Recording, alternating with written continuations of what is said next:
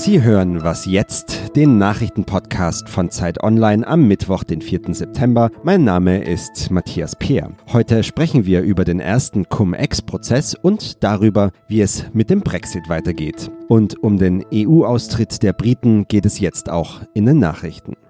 Premierminister Boris Johnson hat im Parlament in London eine schwere Niederlage kassiert. Die Abgeordneten haben den Weg freigemacht für ein Gesetz, das zu einer Verschiebung des EU-Austritts um drei Monate führen würde, falls es in den kommenden Wochen keine Einigung mit der EU geben sollte. Bereits für heute wird die Abstimmung darüber erwartet. Johnson ist gegen eine Verschiebung, er hat angekündigt, Neuwahlen anzustreben, wenn das Gesetz wirklich beschlossen wird. Was er damit bezweckt, das besprechen hier gleich meine Kollegen Fabian Scheler und Bettina Schulz.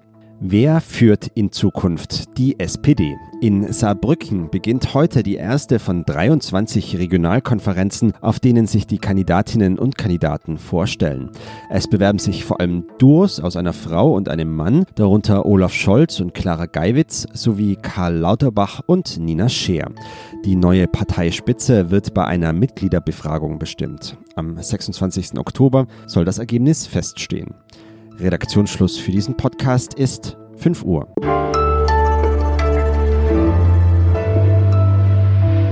Hallo und herzlich willkommen zu dieser Folge. Ich bin Fabian Scheler und ich blicke nach London. Eine entscheidende Woche hat begonnen. Mal wieder, denn das Parlament ist aus seiner Sommerpause zurück und ihm bleibt genau diese eine Woche, bis die von Premierminister Boris Johnson verordnete Zwangspause in Kraft treten soll. Die Opposition will Johnson bis dahin mit einem Gesetz zwingen, den Brexit um drei Monate zu verschieben, falls es keinen Deal mit der EU gibt. Am Montagabend wurde außerdem bestätigt, dass es für diesen Fall dann sehr wahrscheinlich vorher zu Neuwahlen kommen würde. Es ist also mal wieder viel los und ich freue mich jedes Mal, wenn Bettina Schulz, unsere Korrespondentin in London, das für uns einordnet. Hallo Bettina. Ja, hallo nach Berlin. Wir haben es gerade schon gehört, äh, Neuwahlen stehen jetzt auch im Raum. Was bezweckt Johnson damit? Äh, was würde sich denn dadurch ändern? Naja, also er kann eigentlich davon ausgehen, wenn er, sagen wir mal, Neuwahlen am 14. Oktober macht, ähm, dass äh, ähm, er die Stimmen einsammelt äh, von all denjenigen, die für den Brexit sind. Er wird sich da absprechen mit dem Farage, mit der Brexit-Partei. Ähm, Labour sieht schlecht aus. Die haben im Moment grottenschlechte äh, Umfragewerte. Ähm, die Liberalen, die werden äh, gut dabei wegkommen, denn äh, die werden die einsammeln, die für die EU sind. Aber es könnte durchaus sein, dass Boris Johnson äh, eine Mehrheit bekommt. Äh, das Wichtige ist vor allen Dingen, dass höchstwahrscheinlich die nordirische DUP rausfallen wird. Und das ist ganz entscheidend für Boris Johnson, denn dann ist er auf die Stimmen der Nordiren nicht mehr angewiesen. Das heißt, er kann dann möglicherweise mit der EU vereinbaren, dass doch so eine Art nordirischer Backstop ähm, also Notlösung zur irischen Grenze vereinbart wird, wie man das ursprünglich geplant hatte. Das ist schon ein bisschen vorausgeschaut. Jetzt bleiben wir in dieser Woche. Da gibt es sogenannte Rebellen, wie du sie nennst. Äh, das sind Mitglieder aus Johnsons Partei von den Tories, die aber bereit sind, gegen ihn zu stimmen. Er hat ihnen am Montagabend auch nochmal richtig Druck gemacht. Ähm, wie kommt es, dass sich seine Partei mittlerweile so aufspaltet? Ja, im Prinzip ist es, ist die Partei ja gespalten. Ja, also das haben wir ja schon bei Theresa May gesehen. Nur ist es jetzt das Spiegelbild. Theresa May hat ja im Prinzip versucht, äh, mit der EU einen Kompromiss zu schließen und hat da die Hardliner in ihrer Partei, die No-Deal-Brexit wollten, nicht überzeugen können. Und daran ist sie gescheitert. Ähm, Boris Johnson hat jetzt die Hardliner hinter sich. Ähm, aber jetzt ist natürlich äh, die Seite der Partei gegen ihn, äh, die auf einen Deal hoffen oder für eine äh, zweite Volksabstimmung hoffen. Bleiben wir noch kurz bei dieser Fristverlängerung ganz zum Schluss. Das ist ja die Option, die auch von der Opposition äh, angeregt wird, eben mit diesem Gesetz, das sie jetzt versuchen auf den Weg zu bringen. Äh, was würde sich ändern? Würde sich überhaupt irgendwas ändern? Naja, also im Prinzip ist es ja schon so, dass man dann mehr Zeit hätte. Also man, man könnte schon überlegen, will man da eine Neuwahl haben. Äh, zum Beispiel hätte man Zeit vielleicht für ein Misstrauensvotum, äh, um dann hinterher zu einer Neuwahl zu kommen und dann die Karten nochmal neu zu mischen. Ja, äh, man könnte vielleicht dann auch nach einer Neuwahl eine zweite Volksabstimmung lancieren. Ja, also es gäbe dann natürlich schon mehr Möglichkeiten. Die Frage ist nur, wer will das? Boris Johnson will es auf gar keinen Fall. Der glaubt, ich brauche Druck Nur auf Druck wird die EU nachgeben. Äh, nur auf Druck werde ich auch das Parlament dazu bekommen, dass das Parlament einlenkt und endlich das akzeptiert, was die Regierung vorschlägt. Und ähm, auch äh, äh, ähm, Corbyn möchte letztendlich äh, keine Fristverlängerung. Der will eigentlich, dass der Brexit durchgezogen wird. Das will er, will er so offen nicht sagen. Ähm, aber er wartet eigentlich nur darauf, dass ähm, die Konservativen den Brexit durchziehen und er dann hinterher, wenn es schief läuft, den Konservativen die Schuld geben kann. Also, der Brexit bleibt ein riesiges, ewig langes Tauziehen und wie immer gilt natürlich durch die sehr vielen Entwicklungen und sehr schnellen Veränderungen verfolgen Sie auch die aktuelle Berichterstattung auf Zeit Online, unter anderem was äh, Bettina dazu schreibt. Vielen Dank dir. Ja, alles Gute.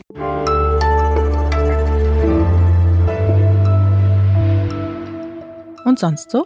Müssen die Ministerpräsidenten Markus Söder und Winfried Kretschmann womöglich bald in eine Zwangshaft? Das klingt drastisch, doch genau das prüft ab heute der Europäische Gerichtshof. Den hatte nämlich der Bayerische Verwaltungsgerichtshof angerufen und gefragt, ob es prinzipiell als Drohung möglich oder ob es sogar nötig sei, wenn Politiker die Dieselfahrverbote in deutschen Großstädten nicht umsetzen. Die deutsche Umwelthilfe will so nämlich Söder damit zwingen, ein altes Urteil von 2012 umzusetzen, doch der weigert sich bislang. Ein Urteil vom EuGH wird allerdings erst in einigen Monaten erwartet.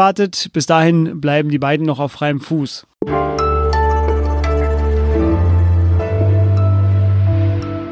Dieser Mittwoch, das wissen Sie vielleicht noch nicht, aber es wird ein richtig wichtiger Tag. Fast 450 Millionen Euro sollen zwischen 2006 und 2011 und nur in diesem Zeitraum aus der deutschen Steuerkasse geraubt worden sein.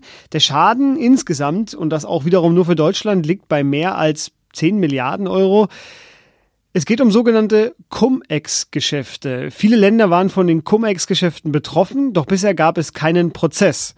Das ändert sich heute. An diesem Mittwoch beginnt vor dem Landgericht Bonn der europaweit erste Strafprozess gegen einige der Cum-Ex-Drahtzieher. Und bei mir ist jetzt Carsten Polke-Majewski, einer der Leiter des gemeinsamen Investigativteams von Zeit Online und der Zeit. Und Carsten war auch Teil des medienübergreifenden Teams, das die Cum-Ex-Files veröffentlichte. Hallo Carsten. Hallo Fabian. Ganz einfach zu Beginn. Warum wird der Prozess denn so wichtig? Das Besondere an diesem Fall ist, dass ähm, diese Steuerbetrügereien oder dieser Steuerraub, wie wir das nennen, noch nie strafrechtlich bewertet worden ist. Und es gibt Leute, die sagen, das war ein Steuertrick, ja, aber es ist nicht verboten gewesen. Man durfte das machen. Es gibt viele andere, die sagen, das kann nicht sein, da ist Geld aus der Steuerkasse geklaut worden, also da muss auch jemand für bestraft werden. Und jetzt stehen das erste Mal zwei Männer vor Gericht, die an diesen Cum-Ex-Deals beteiligt waren, die sie mit organisiert haben. Und wenn die verurteilt werden, dann wäre klar, es ist strafrechtlich bewertbar und man kann jetzt auch andere Leute weiterverfolgen. Es hat also was von einem Musterverfahren. Jetzt habt ihr dazu sehr viele Texte veröffentlicht, äh, auch Infografiken, die diese ganzen Geschäfte erklären können. Nochmal ganz kurz, was genau ist ein Cum-Ex-Deal? Ein Cum-Ex-Deal ist im Grunde wahnsinnig kompliziert, aber man kann es sich kurz so vorstellen. Es werden vor dem Tag, an dem die Dividende auf Aktien ausgezahlt wird, werden große Mengen von Aktien verschoben und im Kreis gehandelt. Und bei diesem Handel im Kreis werden Steuerbescheinigungen produziert.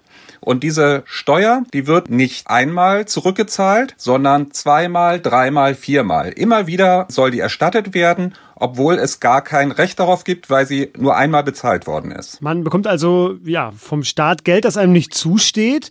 Und äh, wie schon in der Einleitung angekündigt, das passierte eben nicht nur einmal, sondern ja zu tausend- und millionenfach. Das Besondere an dem Verfahren, das ja heute beginnt, ist, dass zwei Hauptbeschuldige alles auspacken wollen. Das ist auch ein Verdienst der Oberstaatsanwältin Anne Brohrhilker. Warum denn? Ja, Frau Brohrhilker ist eine von den Frauen, das ist auch interessant, dass es vor allen Dingen Frauen sind, die sehr akribisch und sehr gründlich und sehr lange dieses Thema verfolgt hat und in großem Stil da recherchiert. Sie hat ähm, in Deutschland, aber auch in anderen Ländern Wohnungen durchsuchen lassen. Sie hat mit sehr vielen Zeugen gesprochen. Sie hat Zeugen sehr deutlich erklärt, was ihnen droht, ähm, wenn sie nicht auspacken. Und so hat sie Stück für Stück auf diese Bande der Steuerräuber Druck ausgeübt. Und das Besondere an diesen Steuerräubern ist, die hält nichts zusammen, außer die Gier nach Geld. Das ist anders als bei anderen organisierten Verbrechen. Bei der Mafia zum Beispiel, da gibt es einen Ehrbegriff, der die Menschen zusammenhält. Hier geht's nur um Geld. Und ähm, was anderes verbindet die Leute nicht. Und wenn der Druck groß genug ist und ähm, diese Leute Angst davor haben, dass sie verfolgt werden, dann erzählen sie auch eher mal, was sie getan haben. Und das hat funktioniert, diese Strategie. So hat sie jetzt also zwei Menschen, die sie vor Gericht bringen kann und die da aussagen wollen, soweit man bisher hört. Und ähm, es gibt noch eine ganze Reihe andere Zeugen, die offenbar auch auspacken wollen. Das geschieht, zumindest jetzt im ersten Verfahren ist es angesetzt bis Anfang Januar. Bis dahin will das Bonner Gericht verhandeln. 32 Termine sind angesetzt. Die Erfahrung zeigt, dass so komplizierte Wirtschaftsverfahren natürlich vielleicht auch länger dauern können. Carsten jedenfalls bleibt für uns dran. Danke dir. Sehr gerne. Und das war Was Jetzt für diesen Mittwoch. Schreiben Sie uns an wasjetzt.zeit.de, wenn Sie Kritik haben oder Fragen stellen wollen. Mich hören Sie dann auch morgen wieder. Bis dahin. Tschüss.